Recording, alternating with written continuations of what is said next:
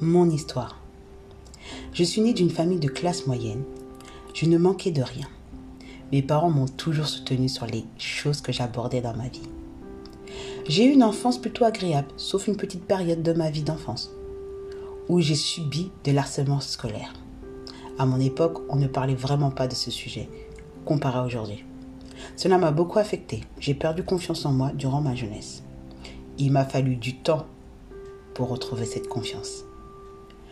Arrivé à ma vie de jeune fille, où j'ai commencé à visualiser mon avenir, j'ai passé mon bac STT Commerce au bout de la deuxième fois. Et oui, la première fois, c'était pas la bonne. Et par la suite, mon BTS assistant de direction. Là, par contre, j'ai raté deux fois. C'est de là que j'ai décidé de m'orienter vers l'animation. Un métier que j'aime beaucoup, mais qui m'a écœuré dans le temps.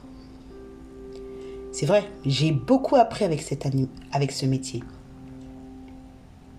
Mais en 2011, lors d'une soirée entre collègues, j'ai subi des attouchements sexuels par un de mes collègues. Je peux vous dire que je me suis sentie sale.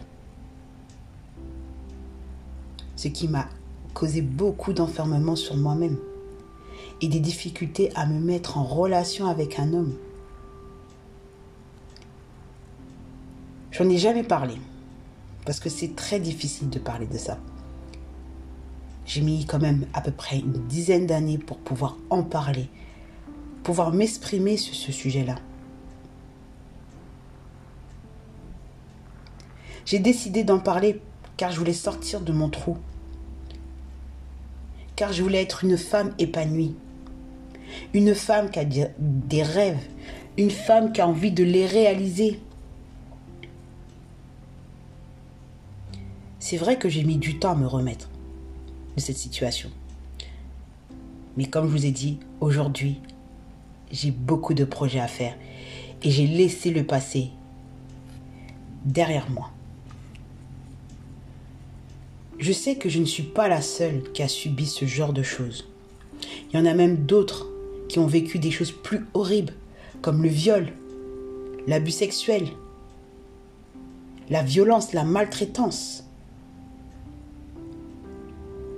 Et ça, c'est des choses qui me mettent hors de moi. Car je n'arrive pas à pensionner ce genre d'acte.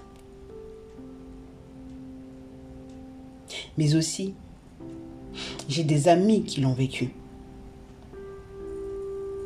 Des amis qui ont souffert par rapport à tout cela. Et c'est ça qui me révolte. Et ça m'attriste en même temps.